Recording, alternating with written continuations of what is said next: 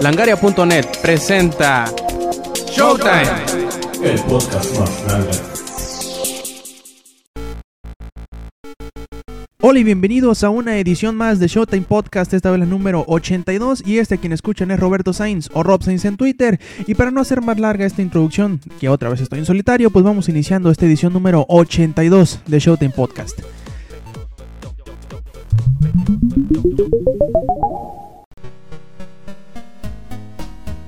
Y bueno, vamos iniciando con el clásico que hemos estado jugando y como otra vez estoy en solitario, pues el que he estado jugando yo. Obviamente le he seguido metiendo horas y horas y horas y horas a, Skyrim, a The Elder Scrolls 5 Skyrim. Estoy disfrutándolo como muy pocos juegos. Pero bueno, eh, también he estado eh, entrándole a otros juegos, como por ejemplo el demo de Kingdoms of Amalur Reckoning, que está pues bastante interesante. Probablemente no sea el tipo de juego que ustedes piensan, es más parecido a un una mezcla rara entre Devil May Cry probablemente y, Diablo que un Skyrim totalmente dicho. También por ahí alguna que otra característica medio MMOSesca, o sea que vas a ver muchas y muchas y muchas, muchas eh, opciones a la hora de hacer tus quests y en cada región en la que llegues van a haber muchísimas quests por hacer y está muy interesante, el estilo gráfico es eh, bastante llamativo, el combate es eh, digamos entretenido de alguna manera y tiene muchas cosas para personalizar tu, tu monito, ¿no?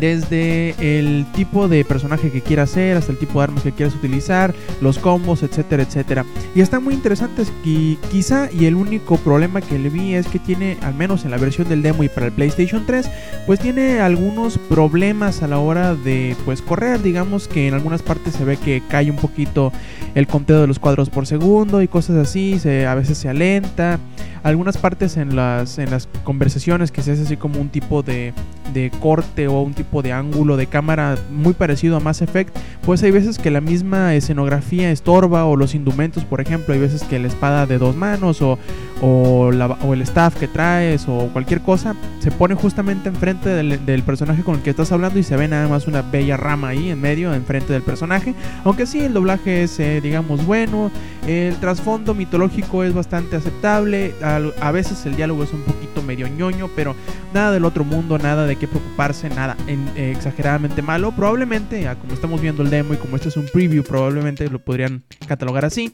Pues no vaya a ser un juego del año, pero de menos promete tener muchas y muchas horas para el disfrute para las personas que pues les gusta este tipo de género, ¿no? El RPG, RPG de acción o RPG de aventura. Y si no están convencidos de comprar eh, Kingdoms of Amalur Reckoning, pues les recomiendo que le echen un ojo a, este demo que tiene bastante que ofrecerles para ver si les va a gustar o no. Tiene toda la sección de introducción completita y aparte ya que ya que sales al mundo abierto del juego tienes 45 minutos para hacer todas las quests que puedas.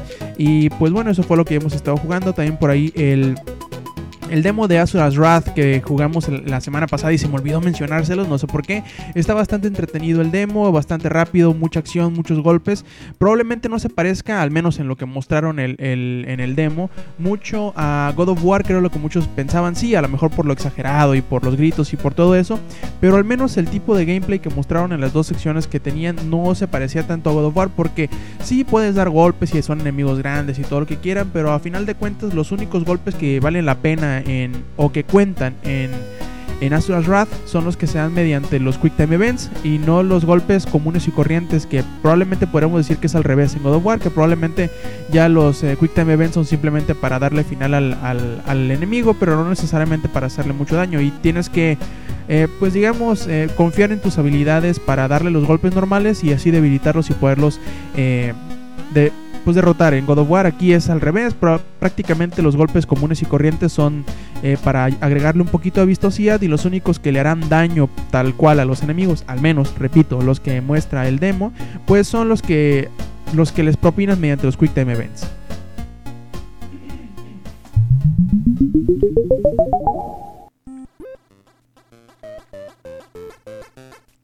Y bien, vamos iniciando primero antes de ir con el resumen semanal, con un pequeño, digamos, anuncio parroquial, por decirlo de alguna manera, sobre lo que sucedió con Sopa esta semana. Sí, probablemente no tenga mucho o tanto que ver con los videojuegos, pero de menos es un, un asunto que atañe en general a toda la industria de la tecnología en general, ¿no? La eh, tecnología de consumo, todo lo que tenga que eh, que ver con el Internet, porque si bien saben, este, el, el Stop Online Piracy Act, que ya comentamos hace algunos programas, pues tenía el potencial de arruinar la experiencia del Internet como la conocemos hoy en día. Eh, lo bueno fue que a partir del día 18 de enero, que fue como que la protesta globalizada de las páginas en internet en contra de Sopa, pues se dio un poquito para atrás a la propuesta, de menos se congeló y se va a reformar para que, pues digamos, sea algo más eh, concienzudo, por decirlo de alguna manera, algo más aceptable, algo que no atropelle tanto los derechos individuales de las personas en internet.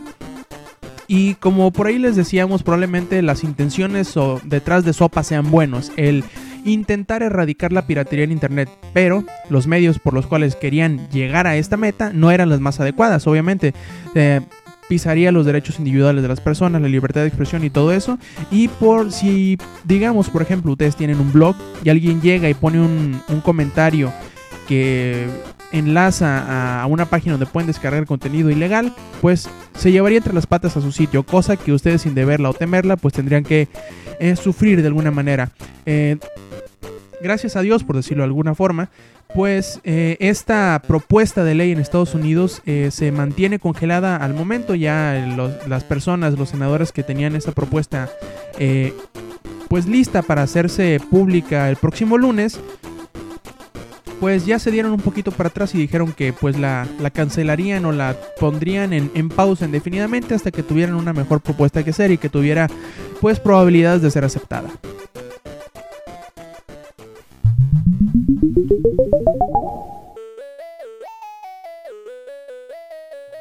Y como ejemplo a lo que podría llegarse a dar si Sopa se hubiera, eh, pues digamos, legalizado como tal, como una ley, pues en la semana bajaron o tumbaron un sitio que muchos han de conocer que se llama Mega Upload.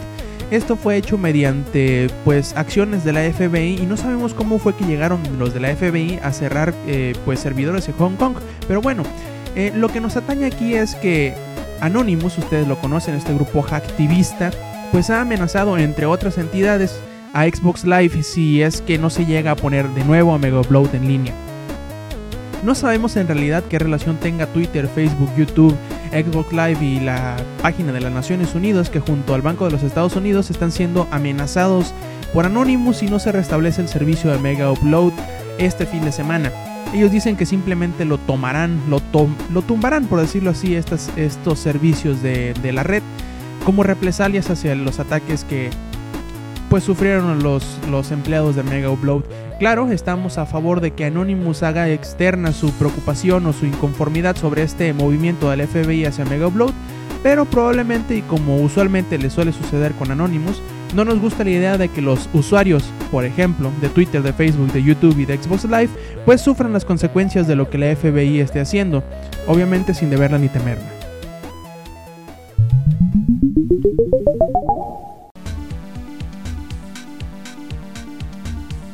Gaikai parece que quiere estar en todos lados. Ya vimos cómo durante el Consumer Electronic Show pues ya se alineó con, eh, con LG para tener eh, pues la tecnología de este servicio en la nube que permite disfrutar cualquier videojuego sin la necesidad de instalar ni bajar nada.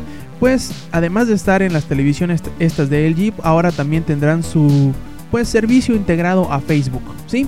La red social más grande del planeta. Nuestro siguiente lanzamiento será en Facebook, aseguró David Perry, CEO de Gaikai a Games Industry, y hemos estado trabajando con ellos ya por algún tiempo.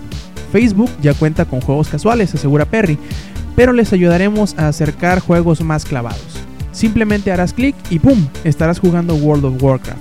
Y obviamente sin la necesidad de instalar el juego completo en el disco duro, esta es una gran oferta para los videojugadores. Acércate, acerca el videojuego al videojugador, asegura.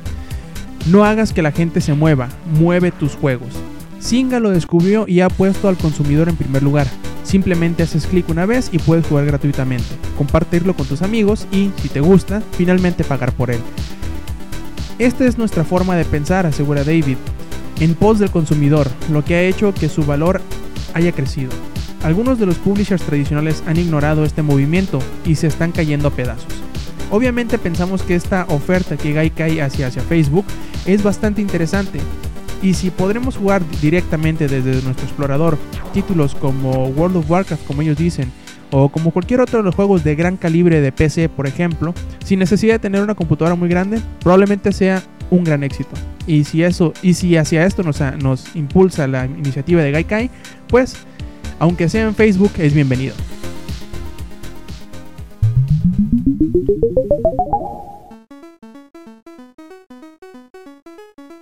Puede que el PlayStation Vita no se esté desempeñando como muchos quisieran en Japón, pero de menos está pues armando de una gran librería de videojuegos.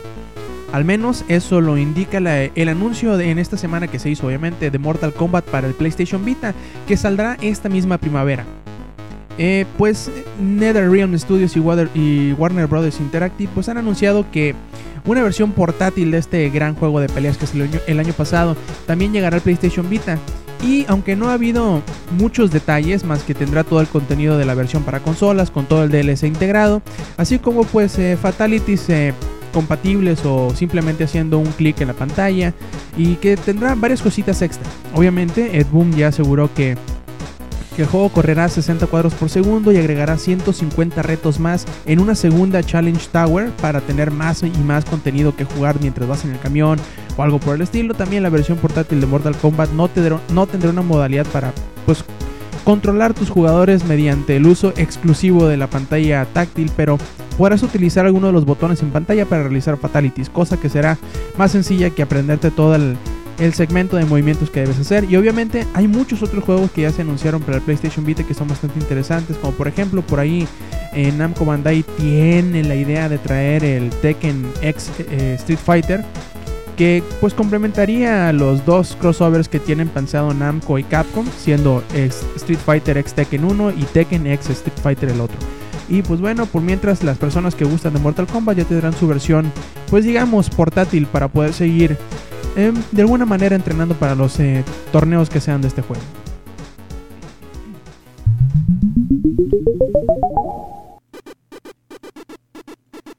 En un anuncio bastante sorpresivo por parte de la compañía de Capcom, pues ya se anunció que en realidad Resident Evil 6 si era real, todos los rumores que se decían, pues a final de cuentas terminaron de alguna manera u otra apuntando hacia la realidad que ya se anunció hace unos días. Y pues bueno, Resident Evil 6 llegará al mercado global el día 20 de noviembre.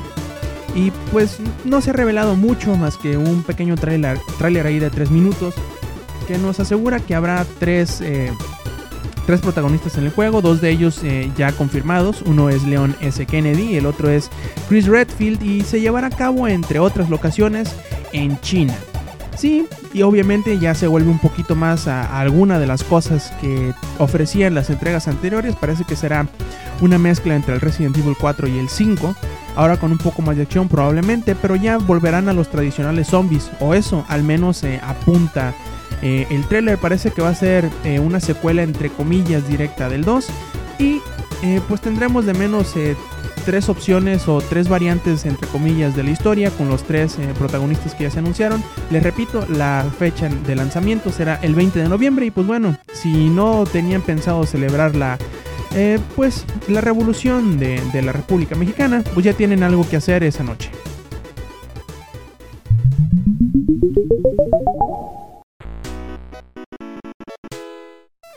Durante el fin de semana se dio un rumor bastante, mm, por decirlo así, desconcertante. Eh, eh, Kevin Dent eh, aseguraba que THQ estaba, digamos, más que mal tan así de mal estaba que no nada más estaba cancelando el juego masivo en línea inspirado en el mundo, en el universo de Warhammer 40.000 que conocemos como Dark Millennium Online, sino que en realidad también estaba pues echando por la borda todos los proyectos que tenían pensados para el año 2014, así como devolviendo todas las licencias hacia los licenciatarios que ellos tenían. Todo esto como pues preámbulo para ahorrar la mayor cantidad, cantidad de dinero posible y ponerse a la venta. Agraciadamente, pocas horas después, la compañía aseguró que en realidad esto no estaba sucediendo. Eh, asegura la, compañía que THQ no ha cancelado su, alineación para 2014 y tampoco ha hecho ninguna decisión respecto al juego masivo en línea de Warhammer 40.000. Como parte del constante proceso de evaluación en nuestro negocio, hemos realizado decisiones para, para asegurar que la compañía encare a los mercados más atractivos, como hemos anunciado previamente, hemos reducido drásticamente eh, nuestro compromiso con los juegos en formato físico dirigidos a los niños, lo cual ha resultado en un calendario mucho más concentrado en el futuro. Nuestros planes para 2012 y más allá están centrados en juegos de gran calidad que se integrarán con nuestra plataforma y negocio digital. Estamos emocionados por el contenido de alta calidad y las relaciones que hemos hecho con los grandes talentos de la industria. Obviamente con juegos como Darksiders 2, como el próximo eh, mm, WWE, hay cosas muy buenas que, que- esperar de THQ y sobre, todo no ha tenido un mal año con Saints Row the Third y la, la última versión de WWE que les han dado bastantes buenas ganancias. De acuerdo con el NPD, asegura THQ, para el mes de diciembre de 2011, THQ fue el publisher número 5, así como el desarrollador externo número 4 con un crecimiento de más del 18% en el mercado, que cayó un 6% en relación al año pasado. Y no cabe duda que tiene muchas cosas por delante muy buenas, un nuevo juego de, de- Ultimate Fighter Championship, eh, Metro Last Light, Devil's Third, el próximo juego de, del estudio que hizo Left 4 Dead, Tu- Turtle Rock Studios, la trilogía de Guillermo del Toro que conocemos como Insane y pues bueno, otras cosas bastante interesantes. De menos sabemos que no tienen pensado darse por vencidos si es que les está yendo así de mal como pues el bajón en el precio de sus acciones en la, en la bolsa estadounidense sugieren. De menos ellos estarán haciendo lo posible para mantenerse a flote y sobre todo eh, entregarnos juegos de gran calidad. Les recordamos que visiten langaria.net, sitio en donde tenemos pues noticias, trailers, reseñas y podcasts de esto que tanto les gusta a ustedes, videojuegos. Recuerden visitar langaria.net.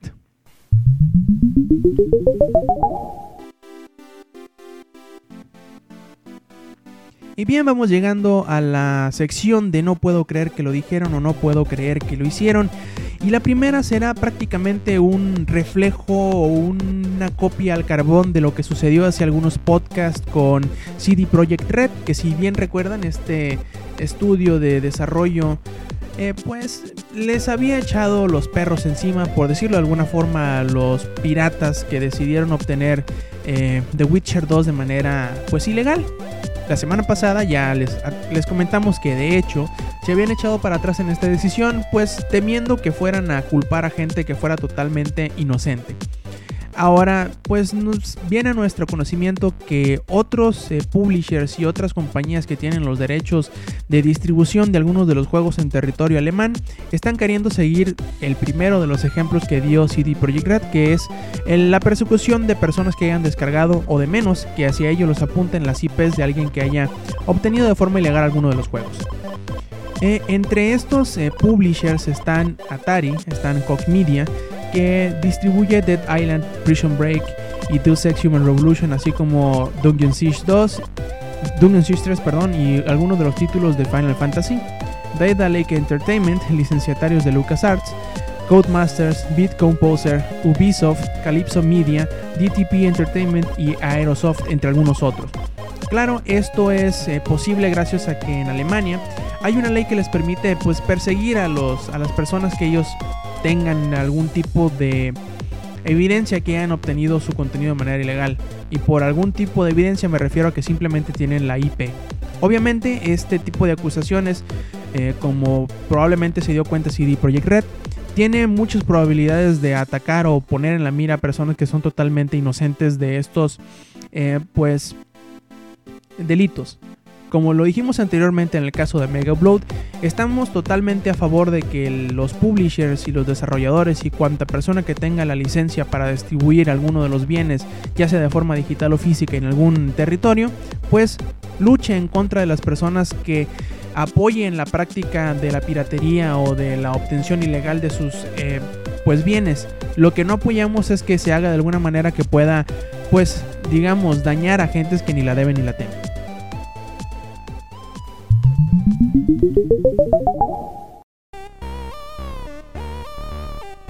Los hacks de Xbox Live han sido bastante recurrentes en nuestros temas de las últimas semanas, de los últimos podcasts.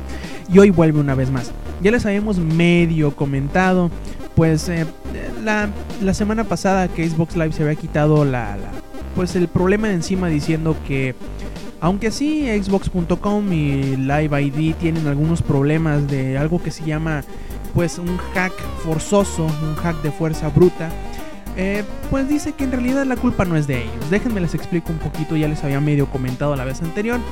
Xbox.com y la, y la página de Live ID están teniendo problemas, eh, o más bien dicho, tenían problemas anteriormente, ya medio fue solucionado, porque si tú le atinabas al gamer tag de alguna cuenta y simplemente te ponías a intentar entrar muchas, muchas veces, cientos, hasta miles de veces, de alguna manera u otra podías conseguir resetear el password de dicha cuenta y quedártela para ti. Después de eso, si ya escuchan los, los, los programas anteriores, pues hay una serie de pasos que llevan hacia pues la obtención de, de, de, puntos por parte de la cuenta robada y la venta de, de, cuentas subsecuentes ya con estos puntos que se habían obtenido de forma ilegal. Obviamente Microsoft eh, se ha, como ya, ya les hemos dicho, ha quitado la responsabilidad de sus hombros y asegura que podemos confirmar que no ha habido ningún tipo de brecha de seguridad en nuestro servicio de Xbox Live. La seguridad de los miembros de Xbox Live continúa siendo nuestra mayor preocupación por lo cual tomamos medidas constantemente en contra de estas amenazas siempre cambiantes. Los fraudes en línea y el robo de identidad son problemas que aquejan a toda la industria, aseguran, y todos deberían utilizar contraseñas fuertes y elegir no compartirlas con otros servicios para evitar que su información personal sea vulnerable. Sí, nosotros estamos de acuerdo, Microsoft, que siempre velen por la seguridad de sus clientes, o mejor dicho, siempre, vel siempre velen por su propia seguridad y asegurar de que ustedes no son el problema cuando en alguna parte o de alguna forma lo fueron. Sí, están intentando mejorar sus protocolos de seguridad, pero ¿qué hay de todos esos que ya fueron totalmente jodidos? ¿Qué hay de todos aquellos quienes les han robado miles de dólares, cientos de dólares? ¿Por qué no hacen nada por perseguir a las, estas cuentas que ya tienen identificadas y simplemente le dicen a la gente, ah, no, no, no, es problema suyo, por no poner password distintos o por no poner passwords más seguros? Si al final de cuentas y al principio nos damos cuenta que el problema de raíz son Microsoft y nadie les dice nada. Y sí, realmente no podemos indicar que Microsoft esté debajo de un ataque informático o que sus bases de datos estén siendo accedidas de forma ilegal para obtener los datos de todos sus usuarios. Lo malo es que los pocos casos que se han dado a conocer, pocos entre comillas, pues eh, refieren exactamente lo mismo. A Microsoft le importa una chingada que te roben el dinero utilizando sus servicios. Y al final de cuentas te echa la culpa a ti.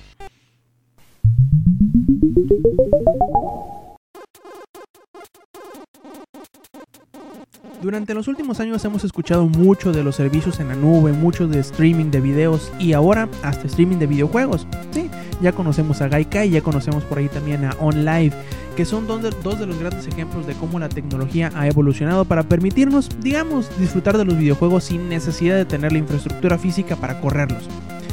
Perfecto. Ahora bien, dice eh, Andrew House, que es el mero mero petatero de Sony Computer Entertainment, que pues aún hay barreras que superar a la hora de streamear juegos, al menos para los juegos de la mayor calidad, asegura él.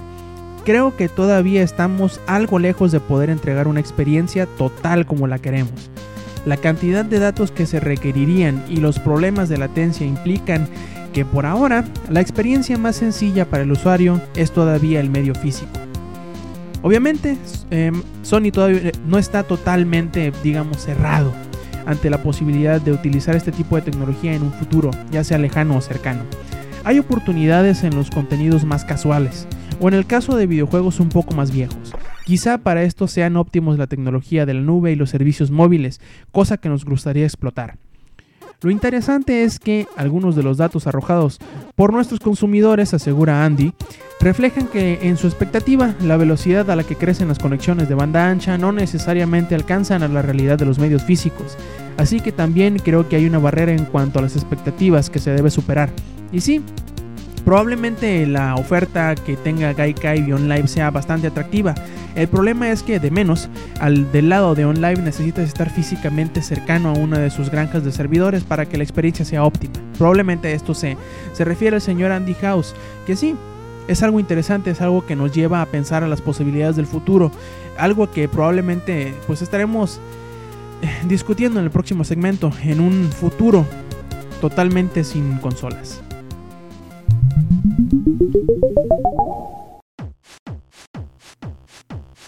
Llegamos por fin a la sección final de este Showtime Podcast número 82, en donde platicaremos sobre una declaración que hicieron, que hizo uno de los, eh, un desarrollador. Ellos mismos, Paradox Interactive, mediante su presidente operativo Frederick Wester, asegura que la siguiente generación podría bien ser la última. Sí, sabemos que esto ya lo escuchamos años atrás por parte de otros analistas de la industria, en donde aseguraban que, la, que la generación en la que estamos actualmente, pues iba a ser la última, o, digamos de alguna manera, eh, pues adelantaban que sería la última, o había pistas que decían que sería la última. Hoy vemos que no necesariamente vaya a ser el pues que no vaya a ser la realidad ya de menos con un Wii U anunciado y con la promesa de un Xbox 720 y de un PlayStation 4 en los próximos meses. Pero esto no, no digamos, no detuvo a Frederick de asegurar que la siguiente generación de consolas podría ser la última.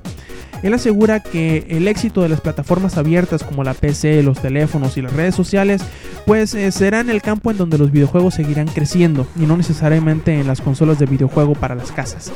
Sí, es un panorama interesante. Probablemente con la con el incremento de las velocidades en internet podamos ver ya un futuro simplemente basado en la nube simplemente con servicios como Gaikai o como OnLive, en donde con conectar un pequeñísimo aparato en la televisión o que ya venga integrado con la televisión, pues podamos videojugar sin necesidad de comprar los discos, sin necesidad de descargar el juego completamente, pero probablemente eso todavía esté un poquito alejado. Sí, todavía vivimos bajo la eh, digamos promesa de que la distribución digital revolucionará la industria y probablemente ocupemos primero llegar completamente a ese paso de la distribución digital total para luego pasar hasta la nube. Un futuro que sí, obviamente nos emociona, obviamente nos, nos promete muchas cosas interesantes, tanto sería una industria hasta entre comillas más verde por el desecho de los materiales físicos eh, que se requieren como los plásticos de los discos, el, el papel de los, de, de los manuales y las, cajas, la distribución y todo eso, probablemente termine siendo hasta una industria más verde, obviamente, intercambiados por las, por las grandes granjas de, de servidores que requerirían el operaje de tantos usuarios en la nube de videojuegos, eh, de, de, streaming de videojuegos, pero sería hasta cierta forma eh, perjudicial en algunos sentidos, digamos, ¿qué tal si si nuestro proveedor de internet se le va el servicio por unos días o por unas horas y no podemos jugar ningún título de manera local? ¿O qué tal este, todos esos eh, empleos que se pierden para la distribución y para la manufacturación de los eh, de las consolas y de los juegos. Pero pues bueno, esos, son otro tipo de, digamos, preocupaciones que no incumben tanto al videojugador, pero que son reales. A final de cuentas, la promesa de, de un futuro sin consolas, a algunos les aterra, a algunos les eh, pues emociona de alguna forma.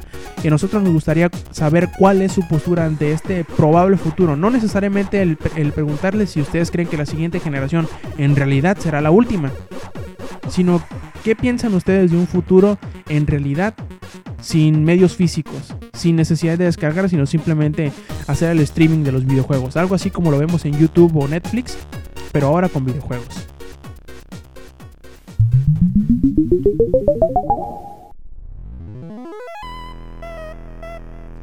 Finalmente llegamos a la sección de preguntas y saludos. Y pues bueno, vamos yendo con los saludos. Eh, saludamos a nuestro amigo Yerko Cero que tenía bastante rato sin aparecerse por acá en la sección de saludos. Y pues bueno, nos pregunta que si qué le puedes dar a una persona que lo tiene todo. Y él dice, pues bueno, que les den una mentada. Chinga tu madre, Jerko. Buen sábado. Eh, también le mandamos un saludo a, uno de los nuevos eh, colaboradores en Langaria que estará pues escribiendo de ahora en adelante, ayudándonos un poco con la labor de, escritura, ya sea de notas o de reseñas, a guion bajo, guion bajo, guion bajo, sacarineo que lo pueden, sacarinero, perdón, que lo pueden encontrar en Twitter, al igual que a Jerko Cero, que es J, J-E-R-K-O 0 en Twitter. Y también a nuestro amigo Erizu5, que dice que le manda saludos a los de Faster FM y obviamente a todos los del staff de Langaria, muchas gracias. Y aunque se ha visto un poco flojo para escuchar el podcast beta, así que pues bueno, las nalgadas y los latigazos vendrán por parte de Mili Ninja, de Dinko y de Sonic Motion. Y ya para cerrar esta sección de preguntas y de preguntas y saludos, pues vamos a terminar con una pregunta bastante interesante y relacionada con algo de lo que hablamos en este podcast de parte de nuestro amigo 1 Olea 1 que lo pueden encontrar en Twitter así, 1 con, con número, Olea 1 con, con número otra vez. Su pregunta es, ¿qué te pareció el giro que se le dio a Resident Evil a partir del 4? O sea, que hay más acción y menos survival. Pregunta él que si estuvo bien mantenerse en la marca o debió crearse una propiedad intelectual o una franquicia nueva. Bueno, eh, Olea Déjame te, te contesto. Yo siempre he tenido una postura bastante fija en cuanto a lo que ha sucedido con Resident Evil y lo que probablemente vaya a suceder con eh, Devil May Cry. Em, yo creo que en las primeras entregas de Resident Evil el entre comillas survival horror era por en realidad o la, la sensación de tensión que tenía era porque los personajes se manejaban como si fueran un tanque de la Segunda Guerra Mundial. Dificilísimos de girar, dificilísimos de apuntar y tenías que estar eh, más tiempo corriendo de los enemigos que peleando contra ellos. Sí, había alguna eh, digamos, mecánica de manejo de recursos que sigue presente en las nuevas eh, entregas, pero yo creo que esa sensación del horror era más que nada por la incapacidad de moverte libremente en el pues digamos en el entorno. Ya con el 4 y con el 5 se mejoró un poco con la perspectiva sobre el hombro. Sí, probablemente hayan dejado el survival, por decirlo de alguna forma, para cambiarse simplemente a action horror, o sea, horror pero con acción y con mucha acción, sobre todo como vimos en el 5. Y sí, son juegos distintos. Eh, la historia sigue siendo entre comillas la misma, pero la digámoslo de alguna forma, el género ha cambiado. ¿Es eso totalmente malo en realidad? Porque yo recuerdo, más bien dicho, yo escuchaba a muchos de mis amigos que sí, aunque la historia y los personajes les encantaban de, de Resident Evil, se jugaba de la rechingada. Pero de todas maneras, en aquellos tiempos como que no éramos tan quejosos, ¿no? Y nos decíamos, bueno, no se juega tan bien, pero pues la historia está buena, no hay pedo, los personajes me gustan, lo disfruto. ¿Qué pasa ahora? Que la historia probablemente no sea la mejor porque a final de cuentas eh, se ha ido degenerando un poquito la línea de tiempo y argumentativa de Resident Evil, pero se ha centrado un poquito más en que se juegue de una mejor forma. Yo creo que no, no nos podemos quejar del que el juego eh, tiene mecánicas sólidas en cuanto a gameplay. Y a mí en general me ha, me ha agradado bastante el 4 y el 5. Y se me hace muy estúpido que la gente diferencie el 4 y el 5 diciendo que son juegos totalmente distintos cuando son el mismo juego. La única diferencia entre el 4 y el 5 es que en el 5 tienes a un acompañante. Probablemente eso haya hecho que pues se quite un poquito del miedo y la impresión de la primera entrega eh, con la vista sobre el hombro que fue el 4 y haya perdido digamos de alguna forma el impacto. Obviamente yo estoy un poquito, por decirlo de alguna forma, inclinado a no fanatizarme porque no soy fanático de la, de la saga, pero he jugado algunos de los títulos. Y entre el 4 y el 5 yo no le veo mucha diferencia aparte de que es en un lugar distinto y que tienes un personaje que en realidad te ayuda a matar zombies.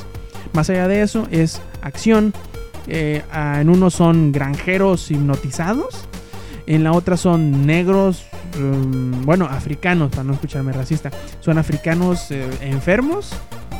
Mm, pues son cosas así, algo distintas, pero mecánicamente son el mismo juego y no veo por qué haya mucha, mucha queja. Así que si me preguntas que debió crearse una IP nueva, no, yo no creo en esos argumentos de que, ay, el juego es bueno, pero es malo porque se llama así. Yo no creo que Lords of Shadow haya sido un juego malo. No creo que Metal Gear Rising vaya a ser un juego malo ya con este nuevo giro que le dieron. Y no creo tampoco que Devil May Cry, el nuevo, vaya a ser un juego malo. Pero a estos tres títulos les ha tocado el mismo estigma. El, ay no, es que no debió haberse llamado así. Crees que en chingada madre. Muchas gracias por habernos escuchado. Les recordamos que visiten langaria.net y escuchen a nuestros demás podcasts que tenemos en el sitio, como el podcast beta que sale los lunes, como Comics Army que sale los miércoles y obviamente como este podcast que están escuchando ahorita, Showtime Podcast que sale todos los sábados. Y bueno, este quien escucharon es Rob, Roberto Sainz o Rob Sainz en Twitter. Recuerden que los esperamos la semana que entra. Y sí, sopéenme esta. Stay metal.